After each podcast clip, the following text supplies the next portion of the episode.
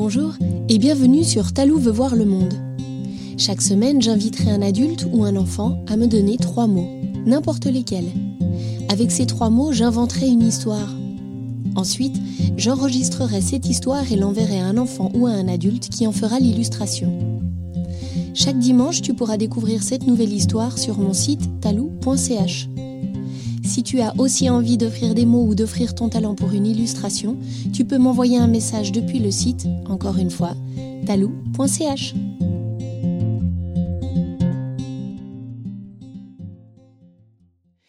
Pour ce huitième épisode et deuxième chapitre de Allô la Terre, je vous présente Daria, qui a 11 ans.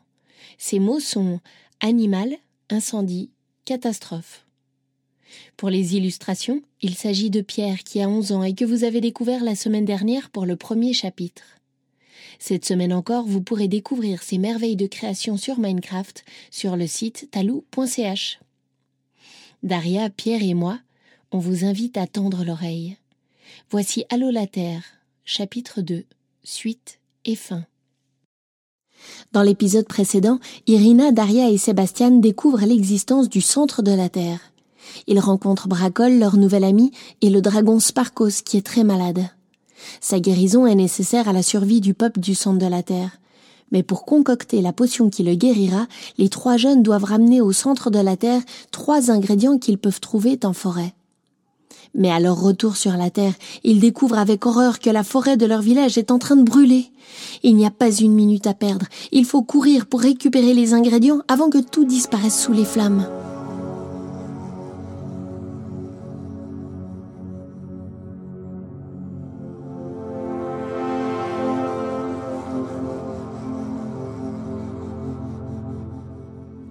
Pour atteindre la forêt, ils devaient traverser tout le village.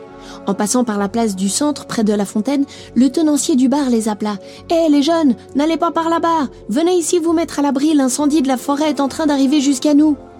Vous inquiétez pas, on va se mettre à l'abri, répondirent les trois amis sans cesser de courir.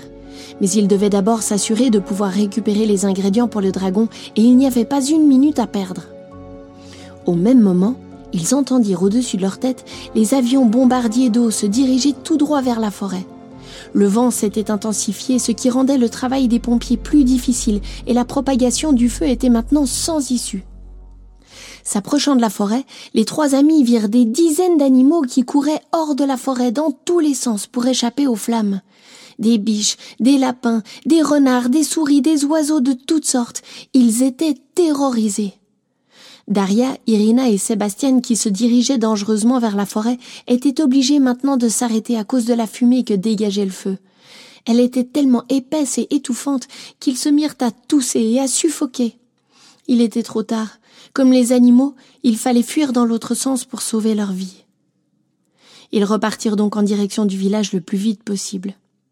De retour sur la place centrale, ils se précipitèrent à la fontaine et burent toute l'eau possible. Leur gorge les brûlait, ils ne pouvaient s'arrêter de tousser. Puis ils se regardèrent, leurs visages noircis par la fumée. Daria, Sébastien et Irina étaient effondrés. Les ingrédients, le dragon, le peuple du centre de la terre, ils allaient disparaître. Ils ne savaient pas quoi faire. Ils se sentaient à la fois tristes et en colère. Après avoir repris leur souffle et leurs esprits, les trois amis s'en allèrent chacun chez eux pour retrouver leur famille. Tout le monde devait être bien inquiet.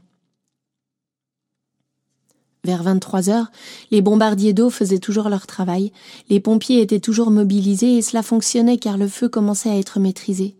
Mais la forêt, elle, elle n'y avait pas survécu. C'était une catastrophe. Samedi matin, les trois amis se retrouvèrent sur le chemin de la gare abandonnée. Ils devaient absolument discuter pour trouver une solution. Arrivant à proximité de leur gare abandonnée, ils virent de loin que l'endroit était surpeuplé d'animaux. Évidemment, les animaux, eux aussi, avaient besoin de trouver un refuge hors de la forêt, et c'est là qu'ils étaient venus. Il y avait même toute une famille lapins sur le canapé. Les pauvres animaux. Ils avaient tous perdu leur maison. L'arrivée des trois amis fit peur à beaucoup d'animaux qui s'enfuirent immédiatement. Irina leur dit N'ayez pas peur, vous pouvez rester là. Nous pouvons tous rester ici ensemble. Les trois amis s'assirent sur le bord du quai d'embarquement pendant que les animaux, toujours un peu méfiants, reprenaient leur quartier dans la gare. Irina, Sébastien et Daria se mirent à envisager des solutions. Bon, dit Sébastien, nous ne pourrons plus trouver de pives, de glands ou de jeunes pousses de chêne dans cette forêt, tout est carbonisé. Et comme la forêt allait jusqu'au village voisin, il nous faudra aller encore plus loin pour trouver ces ingrédients dans une autre forêt. Nous pourrions aller jusqu'à Sinaya dit Irina. Oui, mais avec nos vélos, il nous faudrait quand même une bonne journée pour y arriver, rajouta Daria. Le temps d'y aller, de trouver les ingrédients et de revenir, le peuple du centre de la Terre aura peut-être déjà disparu. Vraiment, je ne vois pas ce qu'on peut faire.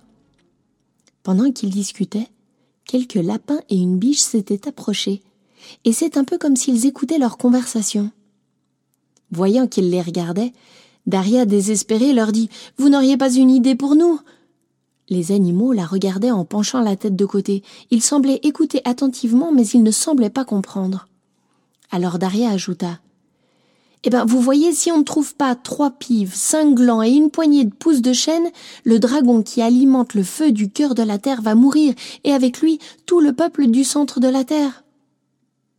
Alors les lapins et la biche se regardèrent, tous, puis la biche s'approcha des trois amis et passa sa tête sous le bras de Daria. Les trois amis étaient vraiment surpris. La biche et les lapins semblaient avoir quelque chose à leur montrer. Les trois adolescents se levèrent et suivirent les animaux qui les emmenaient à l'écart de la gare dans un grand buisson épineux qui se trouvait à proximité.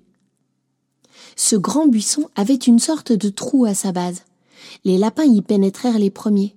La biche qui fermait la marche poussa le dos de Sébastien de son museau, ce qui eut pour effet d'engager les adolescents à suivre les lapins. Alors ils entrèrent tous. À l'intérieur, ils découvrirent une montagne de réserves de végétaux que les animaux devaient avoir fait il y a bien longtemps pour les cas extrêmes comme un hiver sans fin ou encore un feu de forêt. Les lapins fouillèrent le gigantesque tas de végétaux et en sortirent trois pives, cinq glands, et une poignée de jeunes pousses de chêne. Les trois amis étaient abasourdis de voir une réserve aussi grande, mais surtout l'espoir était à nouveau dans leurs yeux. Il y avait là les ingrédients nécessaires à la guérison du dragon. Ils pouvaient encore sauver le monde du centre de la Terre. Sébastien, Daria et Irina les remercièrent un millier de fois.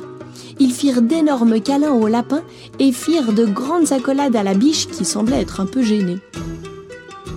Ils mirent les ingrédients dans leurs poches et, suivis par les animaux, se mirent à courir vers la cabine téléphonique de la vieille gare abandonnée. Daria décrocha le combiné en premier et composa rapidement 0, 5, 0, 1, 2, 0, 2, 0. Et elle disparut. Irina et Sébastien, à leur tour, firent le numéro et se volatilisèrent également sous les yeux surpris et enchantés des animaux. Arrivé au centre de la Terre, Bracol était là pour les accueillir. Il était tellement heureux et soulagé de les voir. Vous avez trouvé les ingrédients demanda Bracol à toute vitesse. Oui, on a tout ce que tu as demandé, répondit Irina. Parfait, vous êtes géniaux. Vite, suivez-moi. Bracol les emmena chez le vieux sage. Les adolescents vidèrent leurs poches et étalèrent les ingrédients sur la petite table. Le sage prépara une drôle de mixture en chantant quelques mélodies bizarres puis il transmit à Bracol le breuvage terminé. Bracol et les amis se dépêchèrent d'emmener la boisson à Sparkos le dragon. Il était très malade et il était extrêmement faible. Bracol l'aida à boire la drôle de potion et tous attendirent de voir si quelque chose se passait. Ils attendirent une minute, puis cinq, puis vingt minutes sans parler. Leur regard était fixé sur le dragon.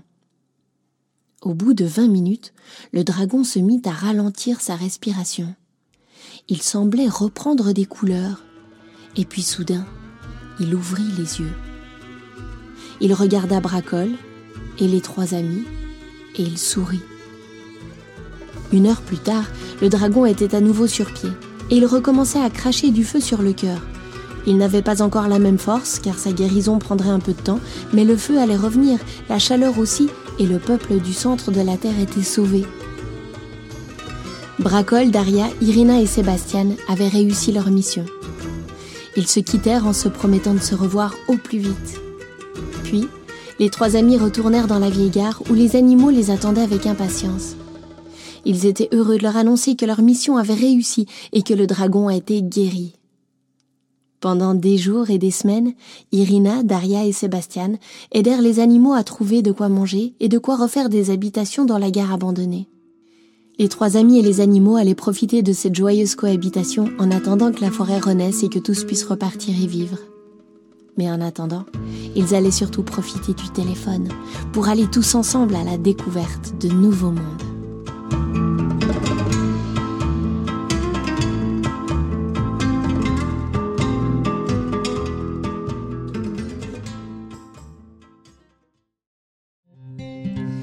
Et voilà, l'histoire est finie pour aujourd'hui.